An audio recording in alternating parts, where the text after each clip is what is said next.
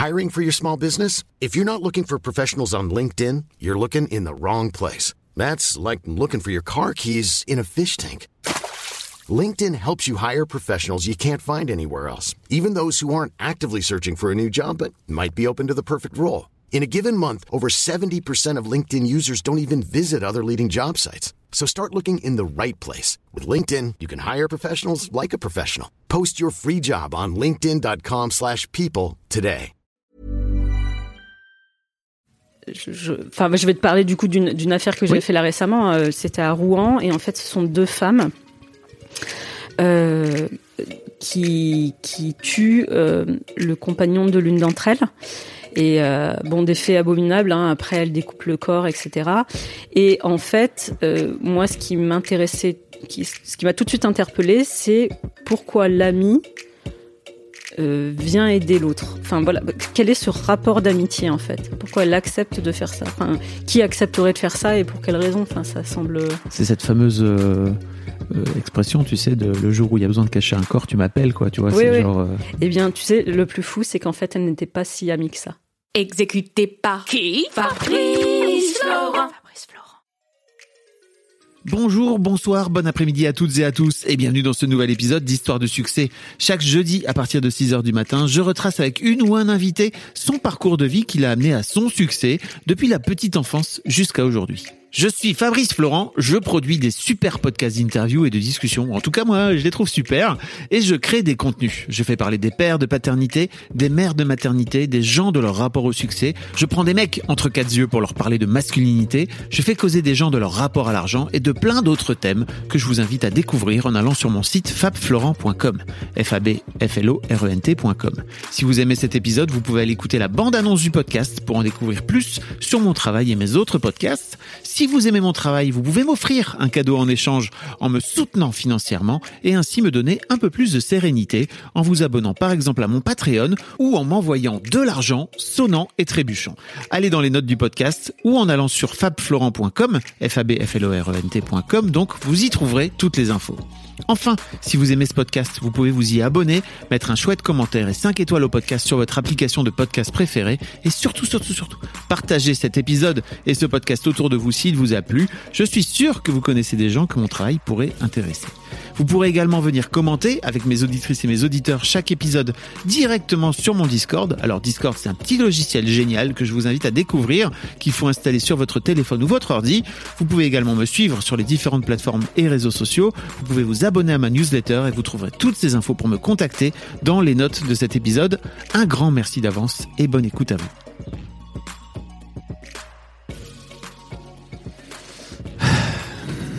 Voilà, Très bien, on est bien. t'as l'habitude.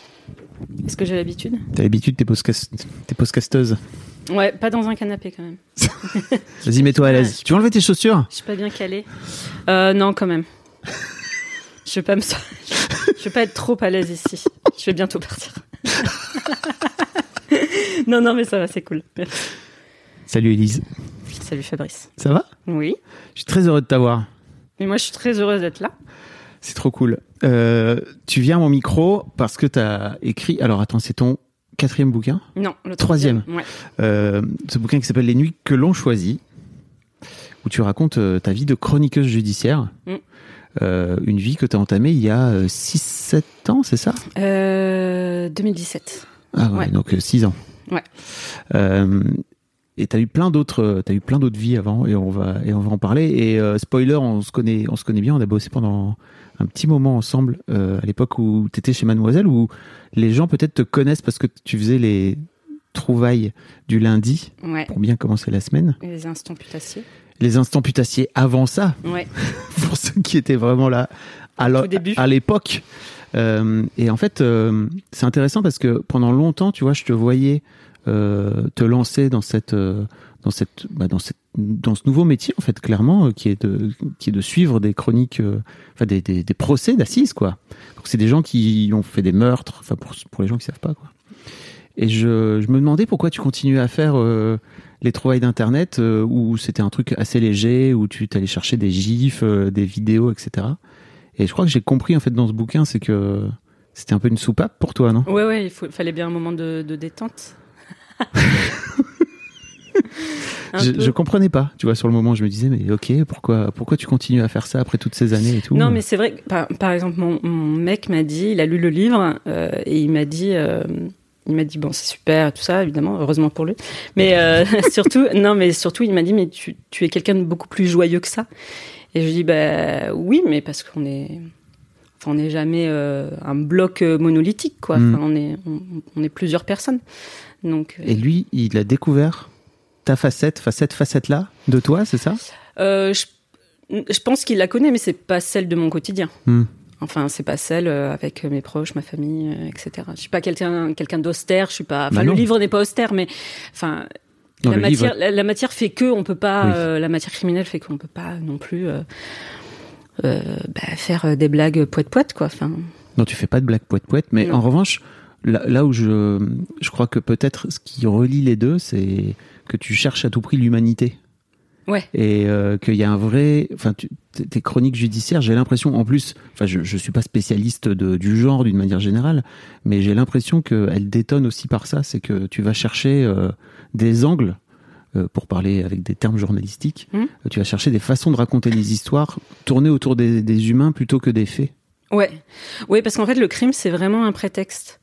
Et, tu sais, à la cour d'assises ou dans, enfin dans les palais de justice en général, ça nous arrive de rire pendant l'audience. Il y a des moments qui sont parfois drôles, mais parce que là encore, c'est tellement un concentré d'humanité, c'est tellement dense que parfois, effectivement, il va y avoir une, une, une soupape qui lâche et que on va avoir besoin de rire, quoi. Donc euh, alors on ne fait pas que ça, hein, évidemment, Bah mais, oui.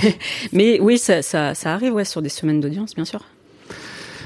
on va, on va raconter tout ça. euh, J'ai hâte que tu me, me racontes un peu tout ton parcours. Mais tu sais, la première question que je pose à tous mes invités, c'est à quoi tu ressemblais quand tu avais 7-8 ans?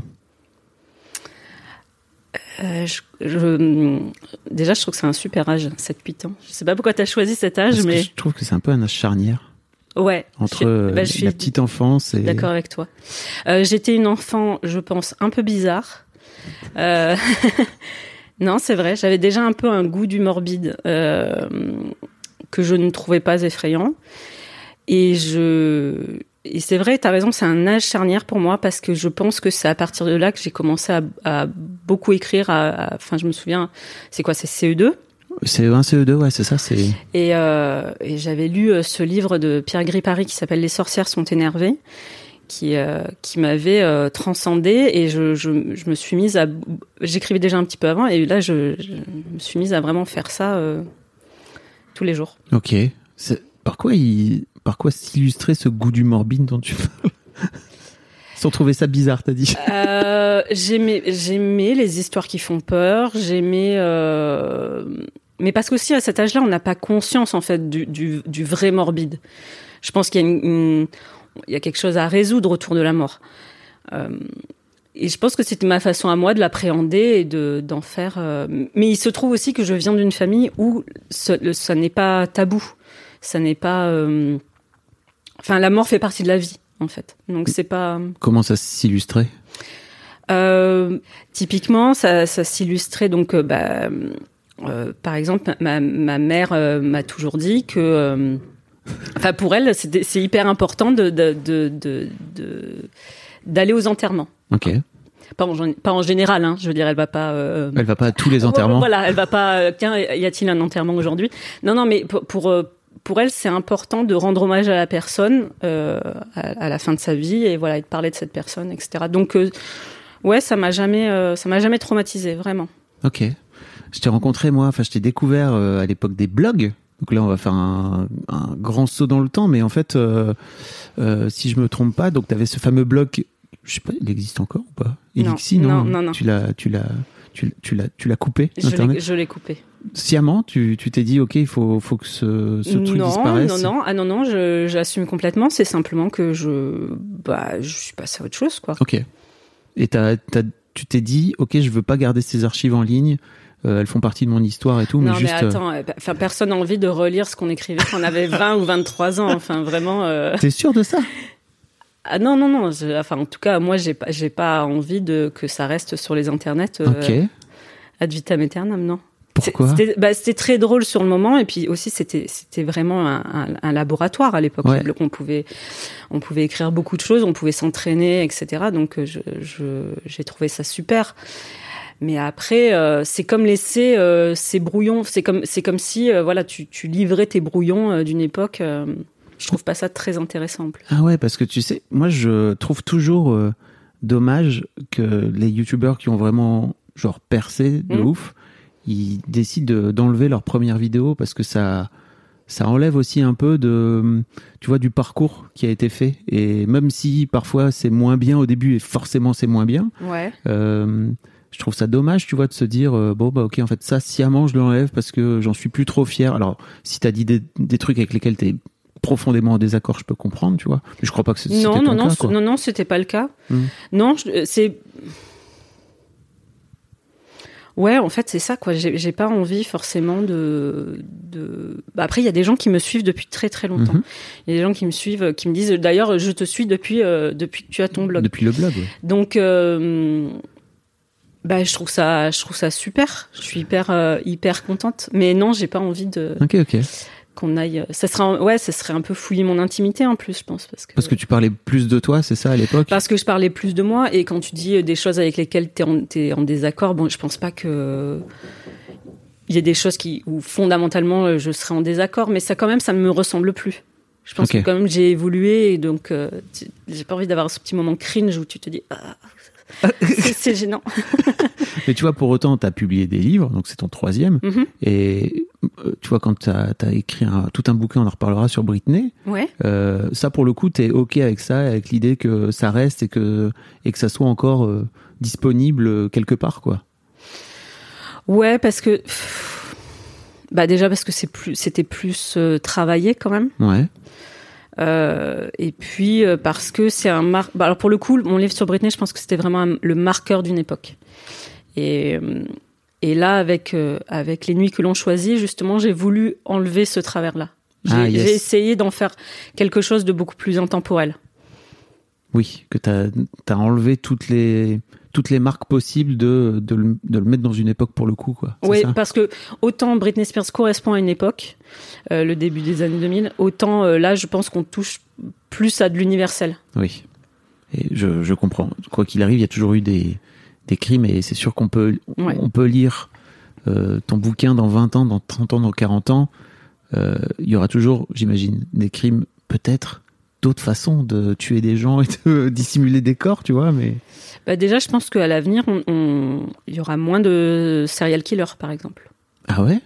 Bah, je pense parce que, enfin là maintenant, ils ont réouvert une cellule de cold case, donc on va sûrement retrouver, euh, euh, on va pouvoir résoudre certaines affaires. Donc c'est les affaires. Il y a eu un vrai. Enfin, tu dis ça, mais il y a eu une vraie décision, c'est ça qui a Oui, été. oui, oui, oui, de, de réouvrir des dossiers. Donc, euh, bon, voilà, des, des choses plus anciennes des années euh, 80, 90.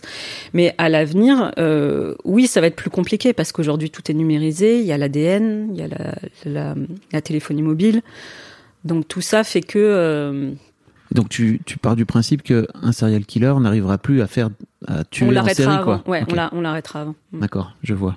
D'ailleurs, tu parles beaucoup de du fait que, d'une manière générale, les tueurs en série ne t'intéressent pas trop, toi? Mm, J'ai pas cette fascination-là. Oui. Non, pas du tout. Je l'ai eu euh, peut-être quand j'étais adolescente. Mais. Et encore, est-ce que c'était vraiment une fascination? Mais j'ai lu beaucoup de, beaucoup de choses, euh, beaucoup de livres, etc. Et euh, non, ça m'a, ça m'a complètement passé. Mais tu dis ça aussi parce que tu pars du principe que, en fait, ils, ils ont, enfin, ils ont rien à donner. C'est-à-dire que juste, c'est juste des robots. euh, Tu, tu- tu- tu les présentes un peu comme des monstres qui ne montrent pas de remords. Alors non, attention. C'est ce que je dis dans le livre. Le, le mot monstre est interdit. Ah, pardon. Il n'y a pas de monstre, il n'y a que les gens qui, Oui. euh, qui commettent des actes monstrueux. Mais- ok. Non, mais c'est vrai, t'as raison. Non, mais c'est quelque chose en tout cas qu'on répète euh, souvent à la cour d'assises et, et- et- et c'est vrai. Euh, pour ce qui est des, des, des serial killers, euh, c'est oui, et puis en plus ils ont un mode opératoire euh, généralement, donc euh, je trouve pas ça. euh, Ouais, enfin, je sais pas comment le dire autrement que je ne trouve pas ça intéressant. Parce que moi, ce qui m'intéresse, c'est vraiment de savoir comment quelqu'un comme toi ou moi va basculer et va commettre l'irréparable. Ça, c'est quelque chose qui me fascine en revanche. Tu pars du principe qu'on peut tous tuer. Alors, j'ose espérer que non. Mais c'est vrai que quand tu arpentes les cours d'assises, euh, tu finis quand même par te dire qu'on a tous en nous un petit, euh, un petit bouton et que, euh, et que ça peut arriver et qu'on ne se connaît jamais vraiment soi-même. Et d'ailleurs, on, on l'entend hein, très souvent, les, les accusés ils disent ça me ressemble pas. Euh, c'est pas moi qui ai fait ça, euh, pas pour se dédouaner, mais comme s'ils avaient été possédés par quelqu'un d'autre. Ouais, ouais. Tu vois, donc euh, Ryan Reynolds here from Mint Mobile. With the price of just about everything going up during inflation, we thought we'd bring our prices down. So to help us, we brought in a reverse auctioneer, which is apparently a thing. Mint Mobile unlimited premium wireless. Ready to get 30, 30, bit to get 30, bit to get 20, 20, 20, bit to get 20, 20, bit to get 15, 15, 15, 15 just 15 bucks a month. So, Give it a try at mintmobile.com slash switch. $45 upfront for three months plus taxes and fees. Promo rate for new customers for limited time. Unlimited more than 40 gigabytes per month. Slows. Full terms at mintmobile.com. hum, donc ouais, non non, c'est quelque chose euh, que je crois. Il y a beaucoup, beaucoup de, de comment dire, de psychologique d'une manière générale dans ton bouquin, et j'imagine aussi dans le dans le rapport qu'il peut y avoir, euh, euh, comment dire, entre les accusés, les familles, euh, au sein des cours d'assises, et et t- et t'as l'air d'être fasciné en fait par cet aspect-là. Notamment, il y a un moment donné où tu parles d'effondrement psy- psychique aussi. Ouais. C'est fabuleux ça, c'est-à-dire que les mecs décident de, de tout simplement ne, ne pas avouer, même s'ils le savent. Alors c'est pas vraiment, euh, pas vraiment une décision euh, consciente. Je pense que au fond d'eux-mêmes, oui, ils savent, mais euh, ils ont. Je vais te donner un, exemple, et d'ailleurs, je crois que j'en parle dans le livre. Euh, très souvent, enfin très souvent, je vais pas faire de généralité, mais souvent, disons, euh, il y a, euh, il va y avoir un accusé, il va reconnaître le meurtre. Il aura beaucoup plus de mal à reconnaître ce qu'il a fait ensuite au corps Ah oui, pour s'en débarrasser. ouais. Mm. Alors que finalement, euh, ce pourquoi il va être jugé, c'est surtout pour, euh, pour avoir tué une personne. Et, et ça, c'est un mécanisme effectivement qui est, qui est hyper intéressant. C'est le, le moment où effectivement, là, peut-être qu'à ce moment-là, il se reconnaît plus. Il peut reconnaître l'acte de colère et, euh, et l'intention homicide, comme on dit. Mais, euh, mais sinon, ce qu'il y a après, ouais, le dépasse lui-même. C'est Jonathan Daval, c'est ça qui dit qu'il a pas, il a pas brûlé. Mais Jonathan Daval le fait, ouais. ouais, Ouais. c'est- ah oui, c'est lui que je cite lui dans le livre. dans le Ouais. bouquin. Tu dis qu'il, ok, il l'a tué, mais juste, c'est pas lui qui a brûlé le corps, c'est quelqu'un d'autre qui a brûlé le corps. Ouais, ouais. Et puis en plus, à la cour d'assises, on a vu ça parce qu'il y avait la vidéo de le, de, de, Quelle joie. de son audition.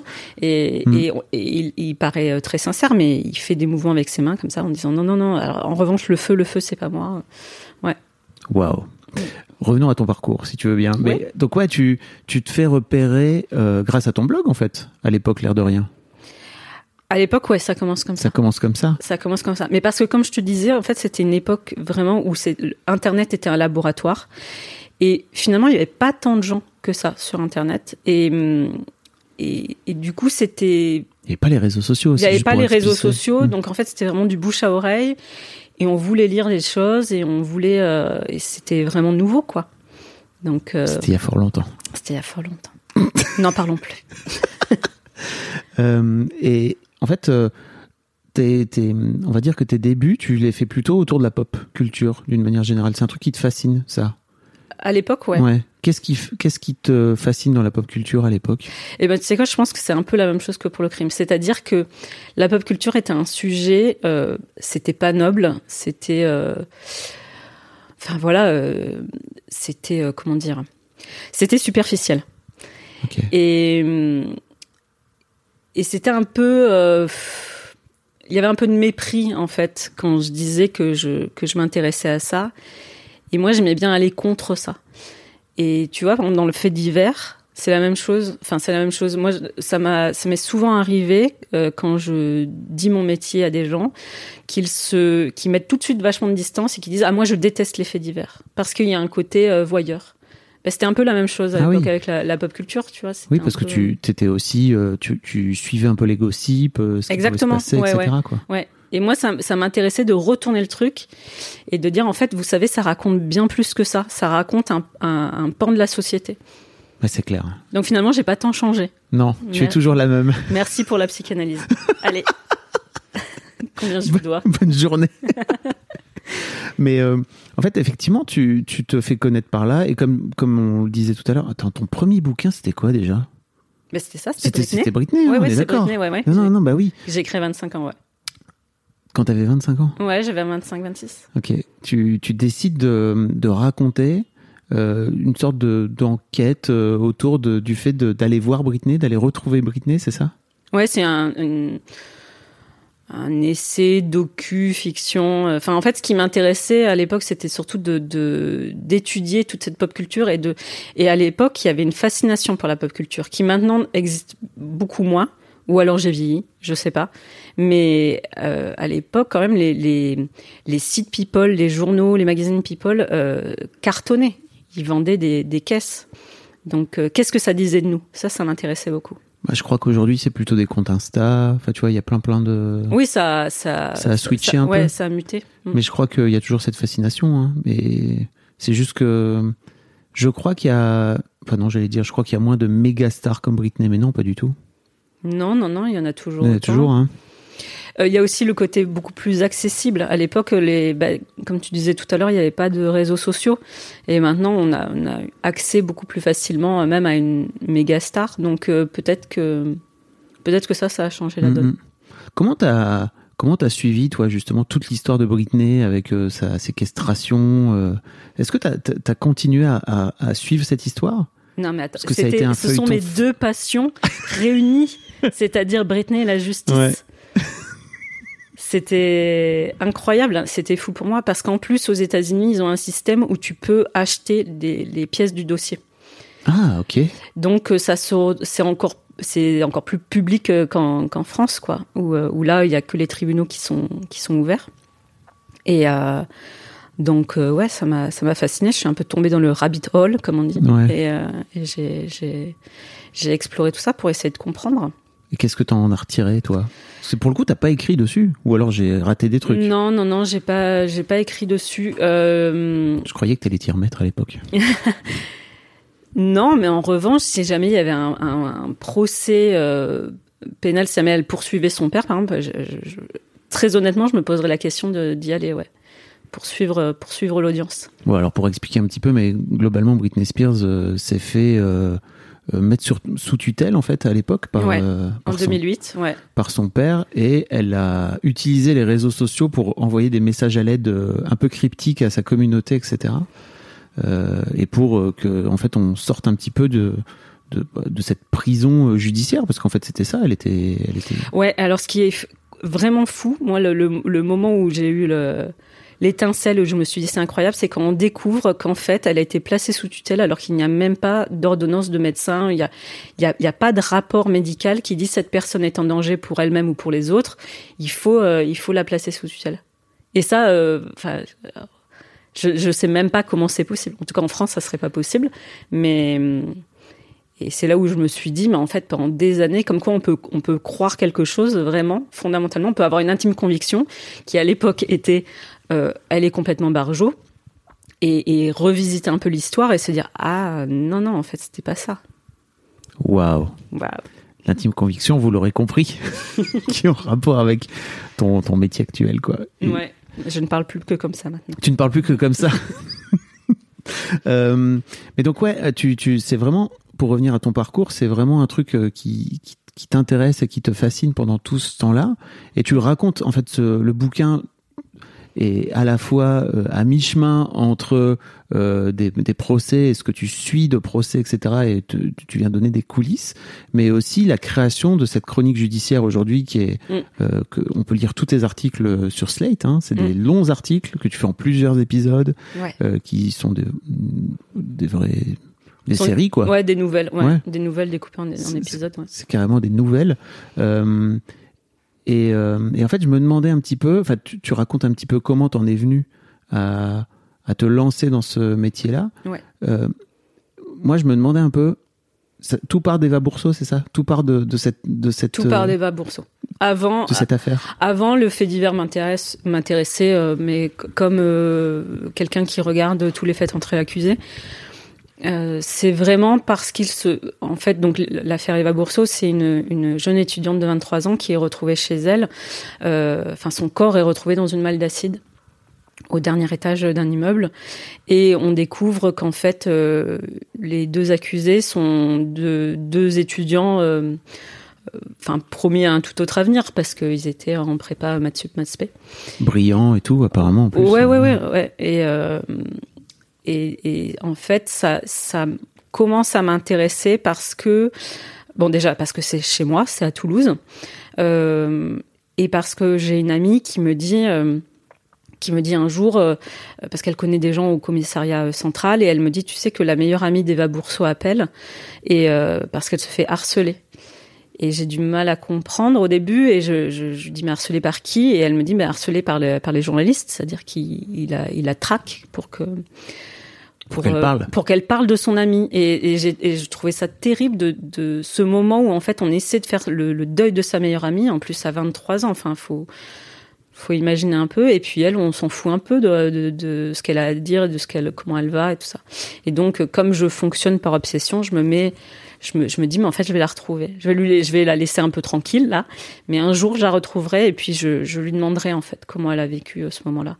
Et comme quand même, je me, je sens que je plonge dans cette affaire, je me dis, mais en fait, non, mais ce que je vais faire, c'est que je vais suivre le procès. Et, euh, et en France, la, justice est quand même très longue, hein, donc c'est euh, c'est trois ans en fait entre les faits et, euh, le procès. Et je me dis, bah, pour me préparer, je vais faire deux choses. Je vais m'inscrire à un diplôme universitaire de criminologie et je vais suivre, je vais aller de temps en temps à la cour d'assises pour voir comment comment ça se passe exactement, prendre des notes. Et en fait, euh, c'est pas ça qui s'est passé. C'est-à-dire que je, alors je me suis bien inscrite, euh, j'ai bien, j'ai bien suivi les cours de- du diplôme universitaire, mais en revanche, j'ai pas passé les examens. Et euh, T'as pas passé les examens parce que, si je me souviens bien, c'est ça pas ça. Ah ouais. T'as un examen qui tombe en plein dans un. dans- pas un, pas un, un procès. Et en fait, je choisis le procès, puisque de toute façon, c'était pour ça que j'avais commencé. Hmm.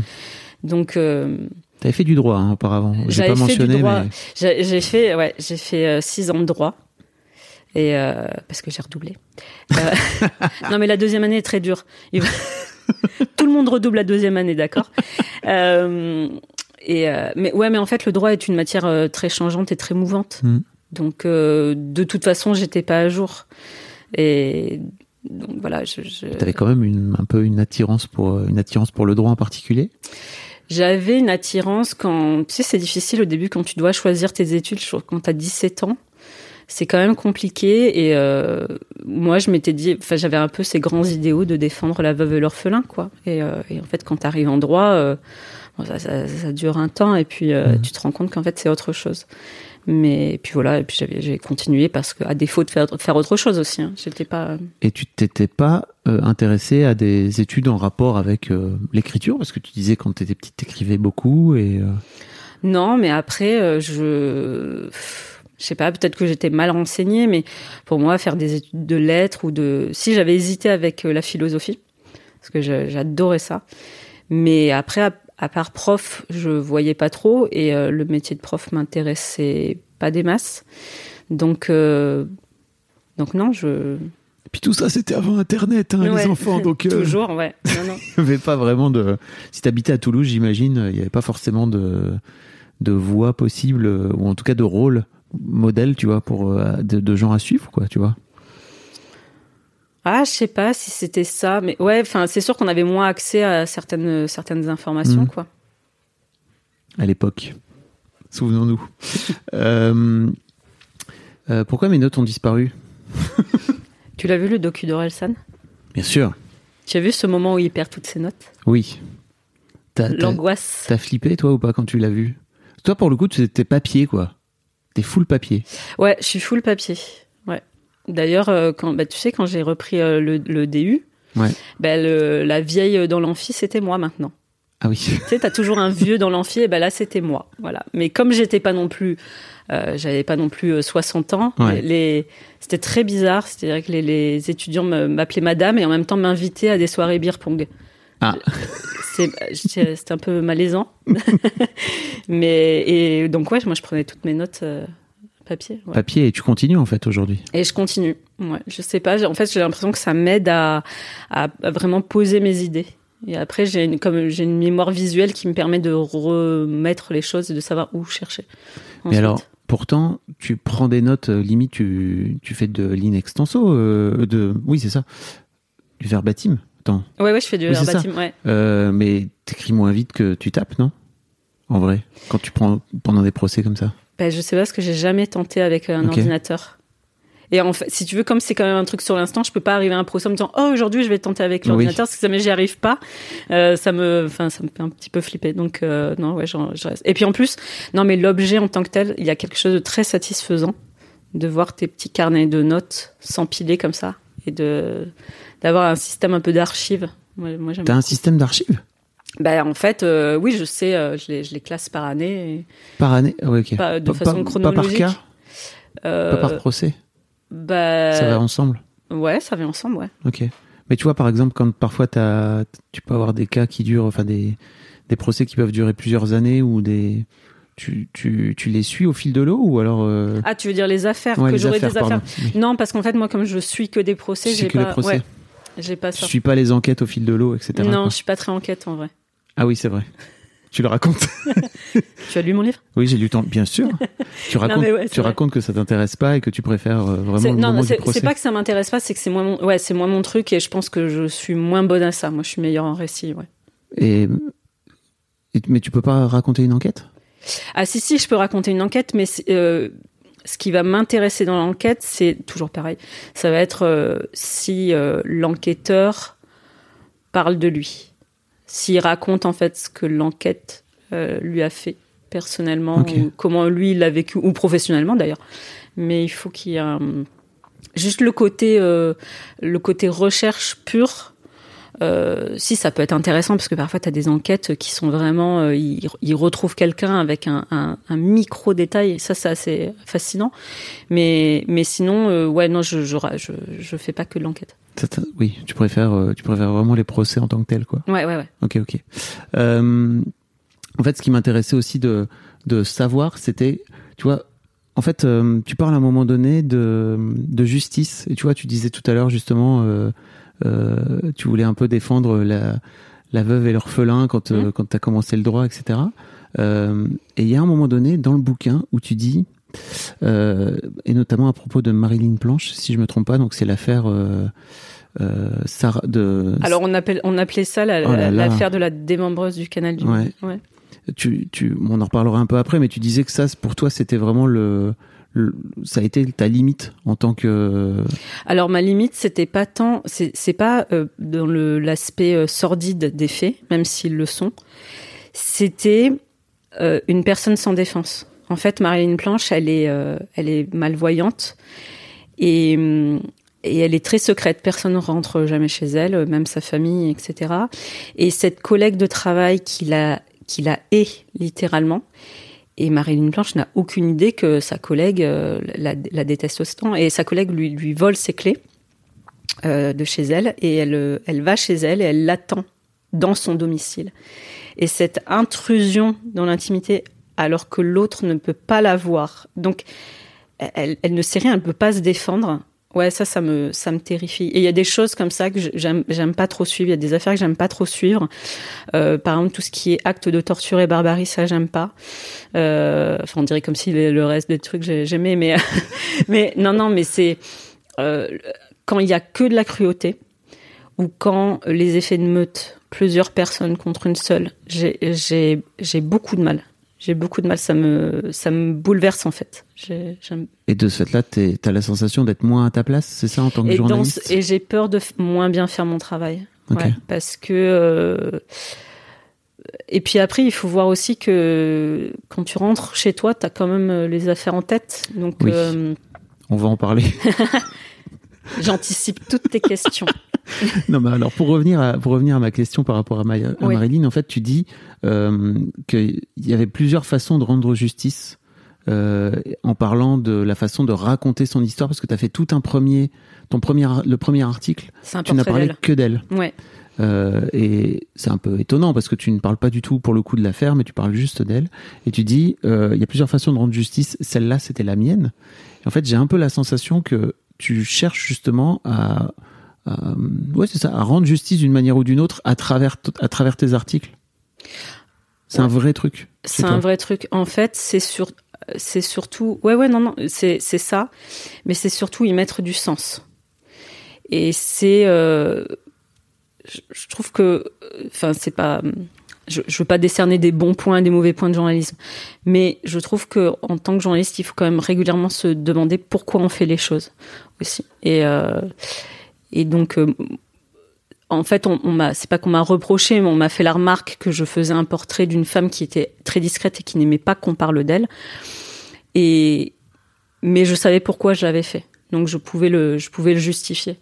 Et je l'avais fait parce que c'était une femme qui n'était connue, son nom ne ressortait qu'à travers un crime horrible.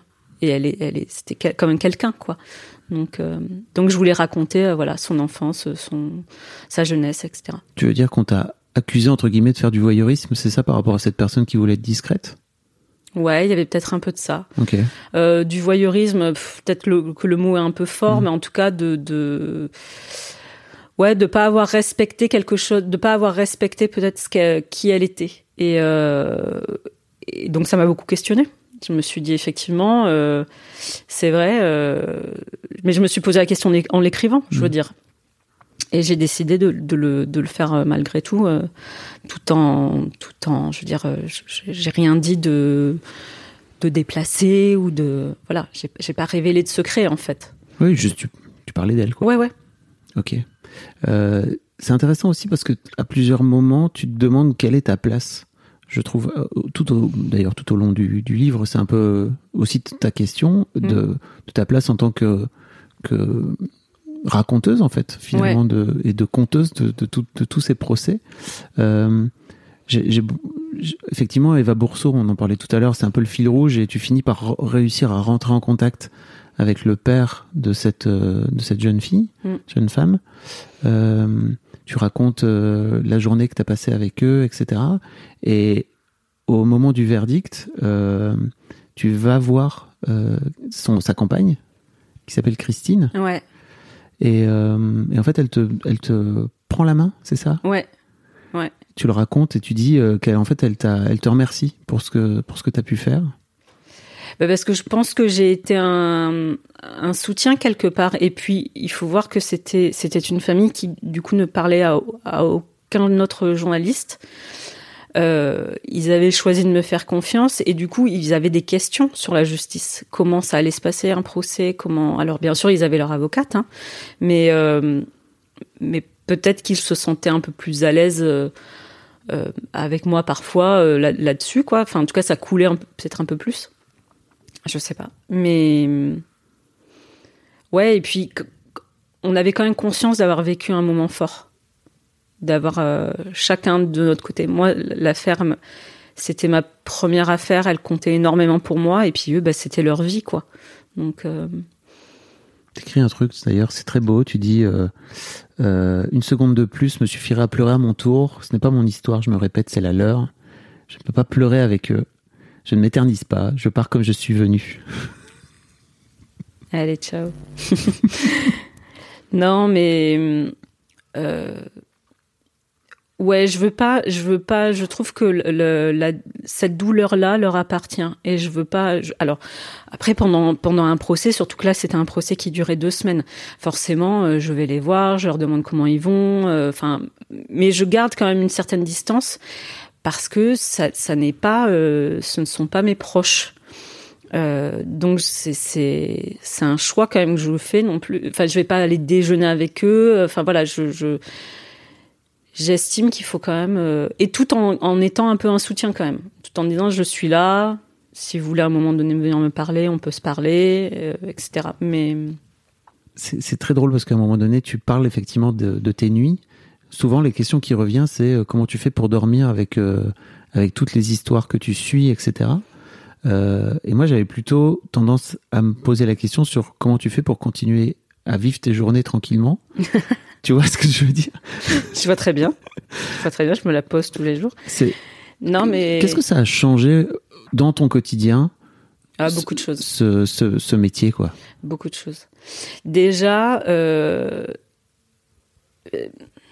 ça me fait beaucoup relativiser. En fait, euh, plus rien n'est grave. Euh, d'être confronté euh, à quelque chose enfin, à des tragédies, à, quelque chose d'aussi noir, plus rien n'est grave. Après, le, le, pendant,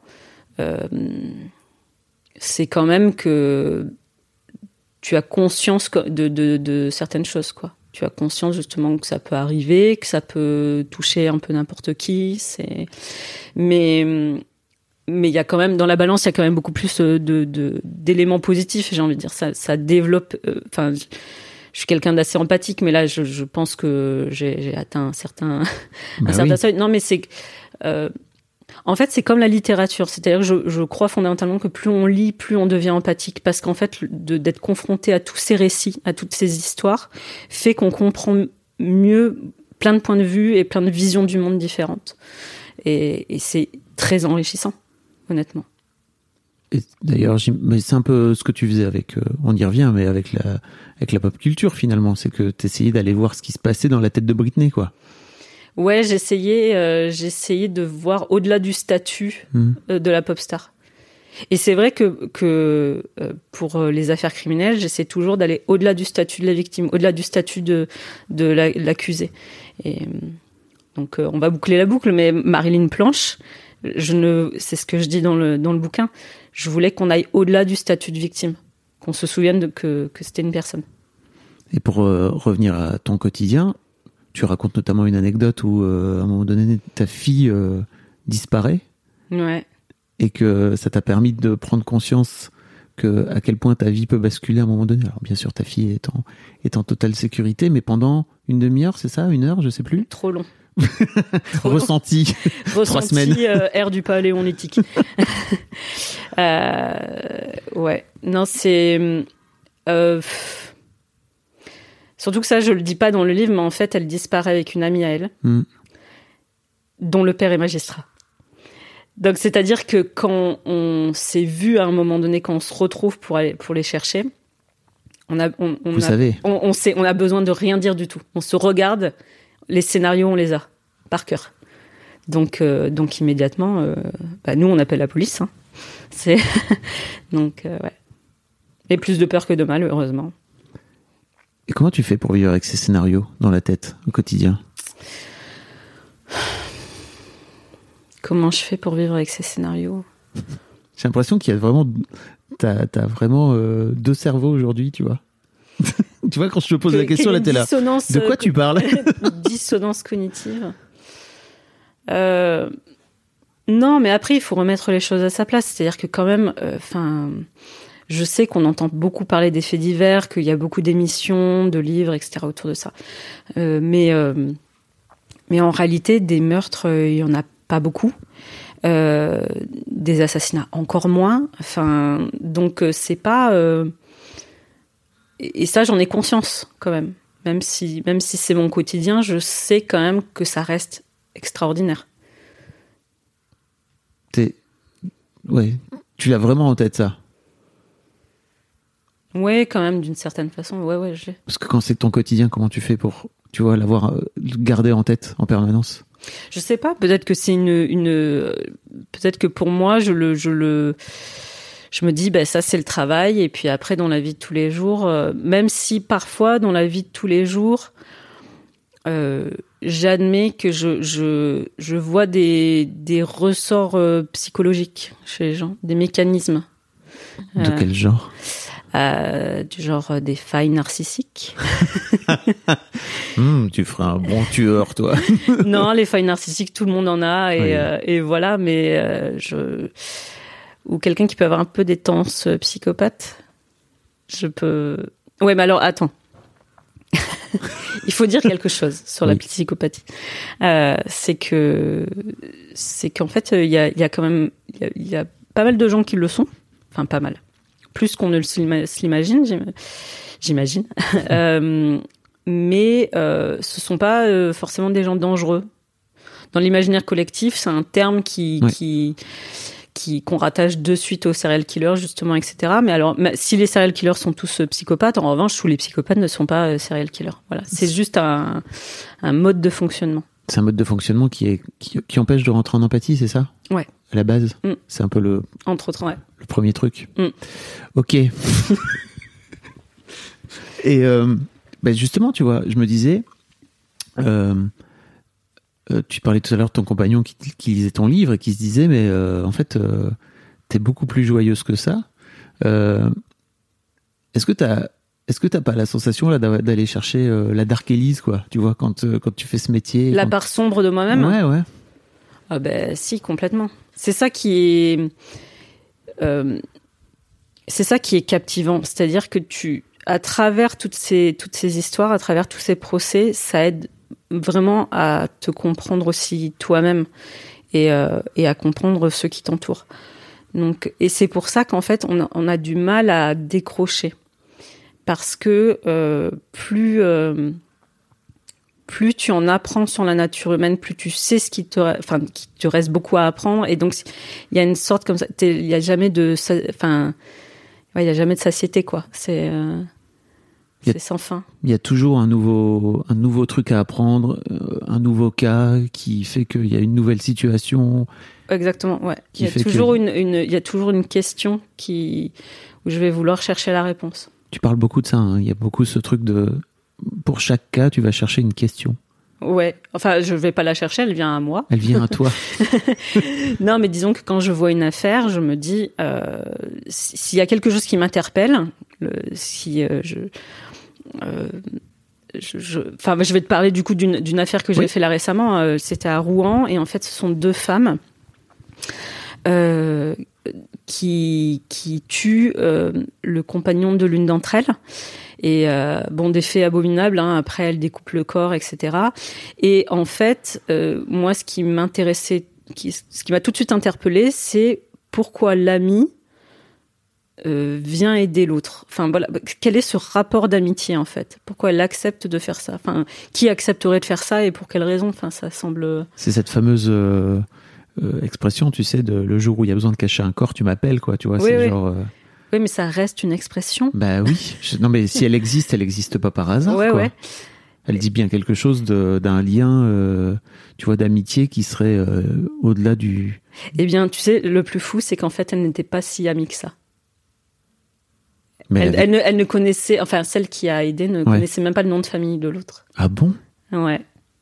mais c'est quoi elle avait Et ben parce qu'en fait, ça a fait écho euh, chez elle. quelque chose chez elle à, quelque chose à son à sa propre histoire. Et donc elle s'est dit bah oui, je vais l'aider. En fait, il y a pas d'autre solution. waouh Non, mais ça c'est et ça c'est T'es d'accord, c'est Ah quand oui, même oui. hyper intéressant. bien sûr c'est fascinant même Ouais, j'ai envie de les avoir à mon micro ces gens ouais. Ah Mais c'est un peu ça en fait. C'est-à-dire que ce que tu ce que tu fais aussi, c'est que tu assistes à des interviews comme ça où les gens ils viennent se raconter. C'est ça aussi un procès d'assises pour les gens qui ont qui ont jamais euh. Ben, un procès d'assises, c'est-à-dire qu'on va vraiment scanner toute ta vie. Et il y a même des enquêtes de personnalité où on va retracer un peu ta généalogie, le grand-parent, d'où tu viens, etc. tout- toute l'histoire. Parce que le but, c'est quoi? C'est quand même de comprendre pourquoi le crime est arrivé. Donc on va, et puis on ne, c'est ce que je dis aussi, mais on, on juge pas euh, un dossier. On juge des hommes et des femmes. Donc on va essayer de comprendre qui sont ces personnes. Donc euh, rien n'échappe euh, à l'œil de la justice euh, quand c'est bien fait. et ouais. Je, je me demandais aussi parce que tu en parles un peu.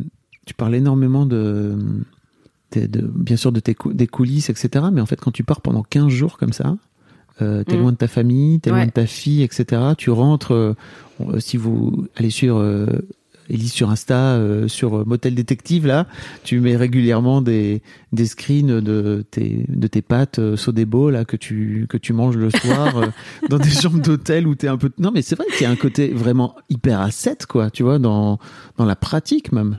Euh, ben, ça c'est parce qu'aussi euh, les audiences durent longtemps et que euh, quand parfois quand tu sors le soir il y a- tout est fermé. Mm. non ou alors euh, ben, non mais généralement en fait on, on, on est quand même euh, on se connaît entre journalistes parce qu'on on a la même spécialité donc on se retrouve euh, souvent de cours d'assises en cours d'assises à travers la France.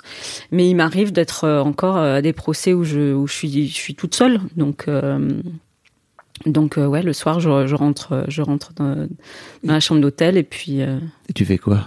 et je, je rentre en moi-même et j'essaie de réfléchir. Non, ben je, je, je, enfin ouais, je vais prendre mes notes au clair et je, je vais réfléchir un peu à comment je vais agencer tout ça.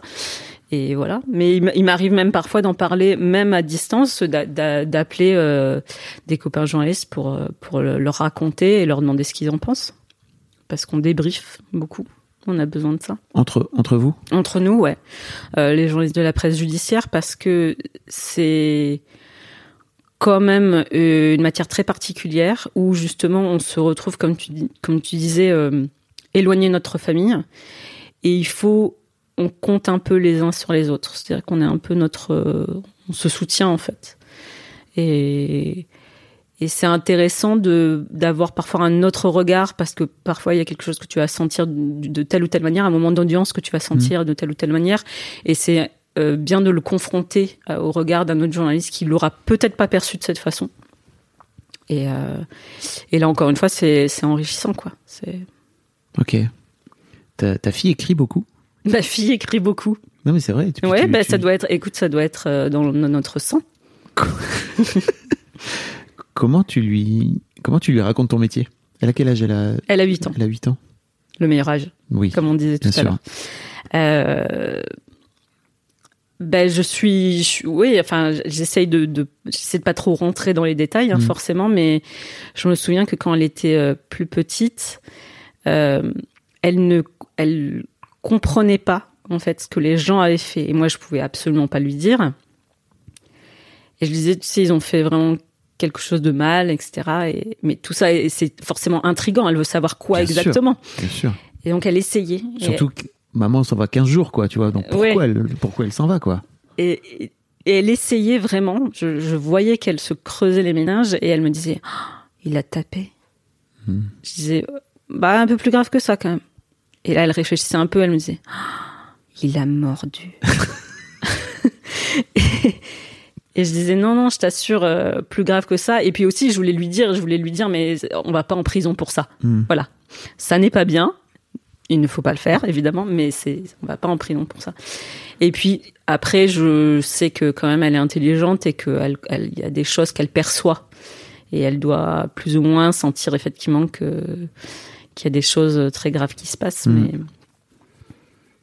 mais ouais, non, non, c'est pas évident. Hein, c'est pas Oui, parce que je me disais, je l'imagine très bien, elle qui a envie de lire et tout, euh, elle voit que t'écris, euh, elle se dit, ok, qu'est-ce que maman écrit, quoi, tu vois. Je me Ouais. disais, comment tu fais pour, bah, tu vas pas lui, tu vas pas lui donner ton livre, quoi, tu vois.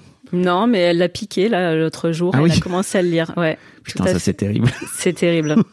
c'est euh, et alors forcément après elle avait elle avait beaucoup de questions. Euh, heureusement je l'ai arrêtée à temps. Mais euh, Oh là la curiosité des enfants, Ah et bah en même temps, tu peux pas lui en vouloir, quoi. mais bien sûr j'aurais fait pareil. Bah oui, J'aurais fait pareil. t'imagines. Mais non, je lui ai expliqué, je lui ai dit, tu sais, en fait, c'est pas euh, pour euh, te cacher quoi que ce soit, mais en fait, les images restent en tête. Et je suis bien placée pour le savoir. C'est qu'en fait, euh, même si ce n'est que de l'écrit ou de la parole, euh, tu, tu as les scènes, tu les visualises après. Donc, euh, et t'es, t'es trop jeune pour ça. Vraiment, épargne-toi ça.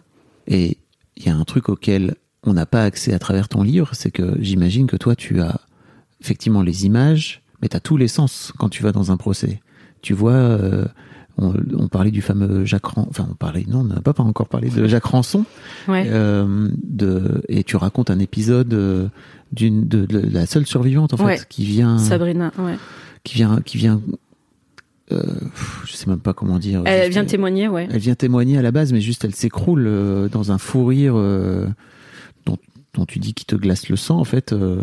Ben, l'histoire, c'est qu'en fait, elle, euh, vient à la, barre pour raconter son histoire, et on lui, euh, à la cour d'assises, on va toujours être très précis, donc il faut vraiment qu'elle soit très précise et qu'elle raconte tout. Elle peut pas juste dire j'ai été victime de Jacques Ranson. Non, non, il faut qu'elle raconte tout. Et, elle n'avait jamais raconté son histoire. Et ça se sent dès le début. hein. Euh, et en fait, de le raconter, ça lui fait revivre la scène. Et donc elle se met un peu à rire, un fou rire nerveux, hein, vraiment. euh, Et elle, donc elle s'en excuse et euh, elle dit non non mais excusez-moi je vais je vais me reprendre et puis en fait elle arrive pas à se reprendre elle rit elle rit elle rit de plus en plus fort jusqu'à hurler Et c'est vrai qu'on est sorti de là. euh, Enfin, c'était, on, en parle encore entre nous. Oui. C'était une scène euh, épouvantable, épouvantable vraiment. J'imagine, t'as t'as le son, t'as as, l'image, enfin, c'est. Ça doit être dur de. Tu peux pas dévoir ça, tu peux pas l'oublier, quoi. Non, je peux pas l'oublier, mais c'est là où c'est important d'être entouré et d'avoir euh, des euh, copains journalistes qui sont là et Mm. qu'on puisse, euh, qu'on ait vécu ensemble ce même moment et que parfois on se le raconte quoi. Non, tu te souviens? Ouais, ouais, je me souviens, ouais. T'as une bonne psy ou pas? Elle est excellente. Non, mais t'as besoin d'aller décharger? Bah bien sûr. Ouais. Bah oui, parce qu'en fait, euh, je peux. Bah, ça va être un peu personnel, mais par exemple, l'hi- l'histoire de ce que je te racontais sur le- le procès à Rouen. Pourquoi l'ami accepte? Parce que en Even on a budget, quality is non-negotiable. That's why Quince is the place to score high-end essentials at 50 to 80% less than similar brands. Get your hands on buttery soft cashmere sweaters from just 60 bucks, Italian leather jackets, and so much more. And the best part about Quince, they exclusively partner with factories committed to safe, ethical, and responsible manufacturing. Elevate your style without the elevated price tag with Quince. Go to quince.com slash upgrade for free shipping and 365-day returns. fait, ça fait écho à sa propre histoire? Et elle a vécu une enfance terrifiante. Mais vraiment, je pense qu'elle vivait dans la peur permanente. Et euh, elle raconte du coup ce qu'elle a vécu et ce ne sont pas, ben, ce sont pas que des mots et des adjectifs, c'est vraiment, ce sont des scènes. Elle raconte des scènes. J'y ai pensé pendant deux à trois semaines. Vraiment, j'y pensais tous les jours en me disant mais comment, comment on peut faire ça à un enfant? Et, et ouais, j'ai eu besoin d'en parler Hmm. parce que je sentais que j'avais euh, alors je vais pas dire du stress post-traumatique parce qu'il faut pas exagérer mais je, mais régulièrement j'avais des flashs de ce qu'elle avait raconté ouais je me parce que je n'arrivais pas à le comprendre j'arrivais pas en- à, me- à me faire à l'idée qu'on puisse faire des choses pareilles à un enfant Bah oui, et puis si t'as des flashs qui reviennent, je crois que c'est un peu du stress post-traumatique, non En vrai? ouais non parce que c'était parce qu'encore une fois ça m'était pas arrivé à moi mais je l'avais entendu je l'avais entendu Ok. Tu comptes faire ça encore longtemps? Non, mais c'est une vraie question. hein. Tu vois, je me disais, Eh ben, ça fait ouais. six ans que tu fais ça, t'es parti pour. bah moi tant que j'ai tant que j'ai les des questions sans réponse euh, j'y vais hein. je vais je vais T'en auras toujours, non? Peut-être pas. Peut-être qu'au bout d'un moment, je me dirais, bah là, j'ai bien creusé, euh, j'ai bien creusé. Peut-être qu'il y aura un moment aussi où je me dirais, euh, je, je veux plus chercher les réponses. Hmm. Euh, c'est possible, mais pour le moment, enfin voilà, c'est pas encore arrivé. Il y a un truc qui me fascine, justement, tu vois, dans, dans. Je te disais tout à l'heure, il y a ma chérie qui, qui écoute tout Ondelat et qui est fascinée aussi par ça. Mhm. Et c'est vraiment un truc avec lequel j'ai du mal à, à comprendre. Et en même temps, je comprends. C'est, tu vois, de vouloir aller creuser le, la psyché humaine au point d'aller chercher, d'aller voir ce qui te fait, ce qui te fait vriller, quoi. Mais t'as l'impression qu'on trouve un jour la réponse? Ah oui, oui, oui. Ouais. Bien sûr. Mais en, en fait, euh, déjà, l'une des réponses, attention, je te la donne, c'est que Merci. Non, mais on n'est on n'est pas tous faits du même bois. On n'est pas tous câblés de la même manière. Et certaines choses vont être ont sûrement été très importantes pour toi, par exemple. Il y a peut-être des, des choses qui ont qui t'ont marqué enfant, adolescent, et qui euh, chez quelqu'un d'autre euh, est passé totalement inaperçu. Donc euh, tout dépend, ouais, tout dépend du, du vécu, quoi. C'est ok. Merci pour cette réponse. voilà, ne t'en fais pas. ne t'inquiète pas. C'est quoi tes projets? Euh, c'est euh, très honnêtement là le projet euh, numéro un, c'est vraiment le livre. C'est vraiment c'est hyper important pour moi parce que bah déjà c'est le fruit de d'années de réflexion. Et j'ai j'ai vraiment envie que les gens comprennent ce qu'est la justice et ce qu'est euh, ce qu'est le crime. Parce que je trouve qu'on a vraiment tendance à à gommer les nuances tu vois dans les débats etc euh, bon nous, notamment sur les plateaux télé mais je trouve que on, on laisse peu de place à la nuance et j'ai vraiment envie d'insuffler ça et en fait le message de ce livre est vraiment important pour moi donc euh, On laisse Voilà. peu de place à l'humain, tu veux dire, finalement Parce qu'en fait, c'est ça. on, est- laisse peu de place aux zones grises on Mhm. laisse peu de place tout est noir ou blanc Euh, évidemment, heureusement, tout le monde ne pense pas comme ça, mais enfin voilà, il y a un peu euh, cette tendance, tu vois, quand là, il y a, plusieurs euh, faits divers qui viennent d'arriver. Euh, bah, de suite, on est dans l'émotion, ce qui est normal, hein, ce qui est vraiment, euh, encore une fois, c'est un réflexe très humain. Je ne juge pas du tout ça, mais on se, on, on est trop sur les actus chaudes à de suite. Il faut réagir immédiatement. Et, et on n'est pas obligé d'avoir un, avis, un avis sur tout, quoi. Mm. C'est, T'as t'as un peu de mal avec les, les télés d'infos continues comme ça, qui sont de toute façon obligés, de par leur nature, de, de remplir le vide, hein, parce que sinon ils, ils diraient Ouais. juste bon bah là on a 24 heures d'antenne à remplir, qu'est-ce qu'il faut qu'on raconte? Il faut bien raconter des trucs en fait. Ben, enfin, j'ai plus du mal euh, avec les les experts de plateau. Hmm. Ça, ça me, j'ai plus du mal avec des les, les politiques aussi. Euh, les politiques m'agacent parce que t- en deux minutes, tu comprends qu'en fait, ils n'ont jamais été euh, au palais de justice euh, pour pour assister à un procès. Quand quand ils s'expriment sur ces sujets-là, euh, ça, je je le vois tout de suite. Mais attends, je voulais te dire autre chose. Ah non. En fait, il y a aussi autre chose, c'est que les chaînes d'infos en continu, c'est, tu sais, euh, moi, j'ai- un jour, j'ai discuté avec un vieux fait diversier qui m'a dit, euh, aujourd'hui, en fait, Internet a changé la donne. On y revient, mais Internet a changé la donne parce que il faut, c'est vraiment la course à l'échalote. Il faut être le premier à sortir le scoop. Et il dit, moi, je viens d'une époque où on avait une information le matin par nos sources et on avait la journée pour la travailler et pour la vérifier, et pour la compléter, etc. Et là maintenant, on se sent un peu obligé d'aller tout de suite, de la publier tout de suite, et on fait des erreurs, et on fait des bourdes, et on s'en veut, et, euh, et, et voilà. Donc euh, c'est pour ça qu'il faut, c'est intéressant de réfléchir à la pratique et à Ouais. comment on fait ça. Je voyais bah hier euh, il y a une il y a une prof qui s'est fait poignarder au, au Pays Basque et euh, je voyais que deux heures plus tard il y avait déjà euh, un témoignage euh, qui disait que bah, c'était une prof sévère et que Alors que, alors bon, en sous-texte. Ouais. peut-être elle l'avait mérité tu vois et je trouvais ça ouf en fait la meuf. Ah, t'as senti ce sous-texte? Ou c'était juste factuel? C'était une prof Bah, sévère? en fait, euh, parce que après il y a eu d'autres trucs, euh, d'autres témoignages qui disaient que, en gros, elle était hyper impliquée dans son travail. Donc, mais comme tu dis, tu vois des nuances, c'est-à-dire que peut-être en fait qu'elle était sévère, mais en fait même si elle était sévère, c'est pas pour autant qu'elle Ah bah méritait de se faire poignarder. Euh, et et c'est effectivement c'est ce c'est c'est ces chaînes en fait, tu vois, qui sont obligées de, de Ouais, mais les, remplir le- les réseaux sociaux, parce que tu sais, ce matin, donc du coup, je, je- j'ai vu, euh, j'ai vu cette information et euh, je sais pas pourquoi, il y a, y a, il y a un tweet que, qui m'est, qui est passé euh, sur mon écran où en fait, euh, quelqu'un dit oui, alors parce que le, le gamin qui a fait ça à 16 ans et donc il dit ouais, ce connard de 16 ans va s'en sortir avec l'excuse de la minorité. Pff, tu vois, de suite, c'est, Bah oui. on sait pas qui c'est, on sait pas pourquoi, on sait pas, euh, on, on ne sait rien. Euh, si ce n'est qu'il y a eu euh, ce drame horrible et de suite il faut intervenir et puis en plus il faut taper fort quoi, il faut cogner euh, directement. Bah, heureusement que ça se passe pas comme ça euh, dans les tribunaux. hein. Oui, c'est ça. C'est-à-dire que il y a aussi ce.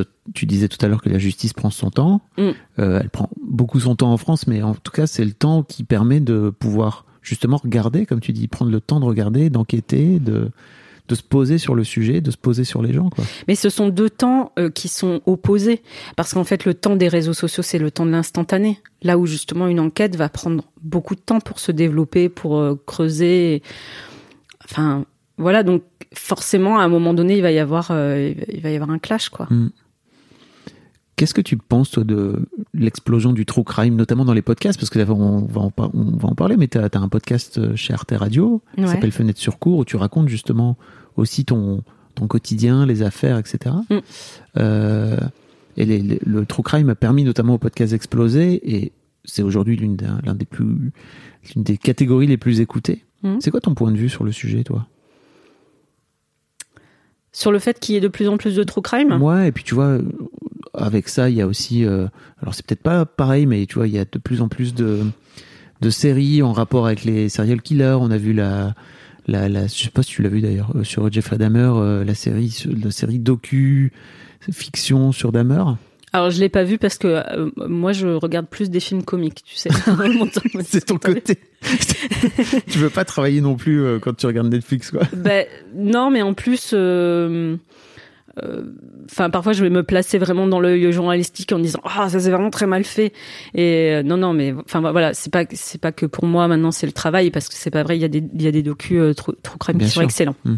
Mais et donc euh, je les regarde, mais je, je mais je vais pas tout regarder. Euh, alors ça dépend. Moi, enfin, c'est toujours pareil, mais ça dépend comment c'est fait. Mm. Je... Après, je peux pas dire ah oui c'est quand même. euh, Enfin, tu vois, je peux pas déplorer le fait que les, les gens soient fascinés par ça, puisque c'est mon métier et que moi-même je suis fascinée par la matière. Donc je je vais pas critiquer. Après, euh, faut voir, euh, faut faut voir comment c'est fait quoi.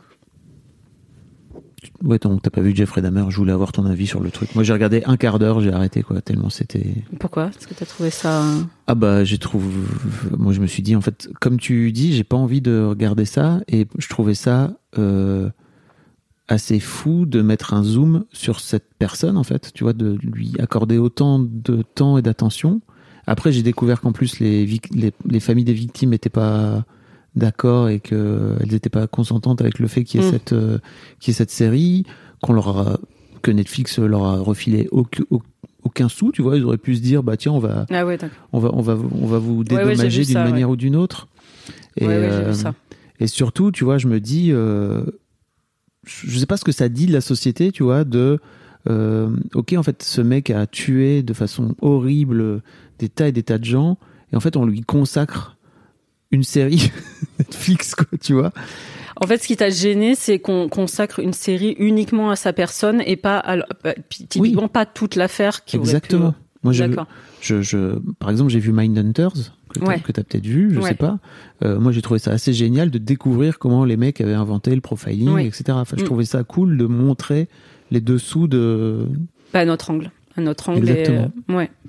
bon je voilà comprends. Non, non, je comprends. merci beaucoup Elise Ben, merci beaucoup à toi. Euh, je vous mettrai toutes les infos pour aller euh, découvrir le travail d'Élise d'une manière générale, à la fois sur Slate, mais aussi euh, de commander ce bouquin euh, qui est disponible euh, aux éditions Marchiali. Marciali. Marchiali. On m'a dit que les deux étaient acceptés. Ok. Dit-elle en regardant son attaché de presse. Merci beaucoup, Élise. Merci à toi. Un grand merci à toi d'avoir écouté jusqu'au bout. N'hésite pas à t'abonner au podcast dès maintenant pour ne manquer aucun épisode. Tu trouveras tous les liens dans les notes de cet épisode justement. Tu pourras également retrouver chaque veille d'épisode un extrait qui, je l'espère, te donnera envie d'écouter l'épisode complet le lendemain.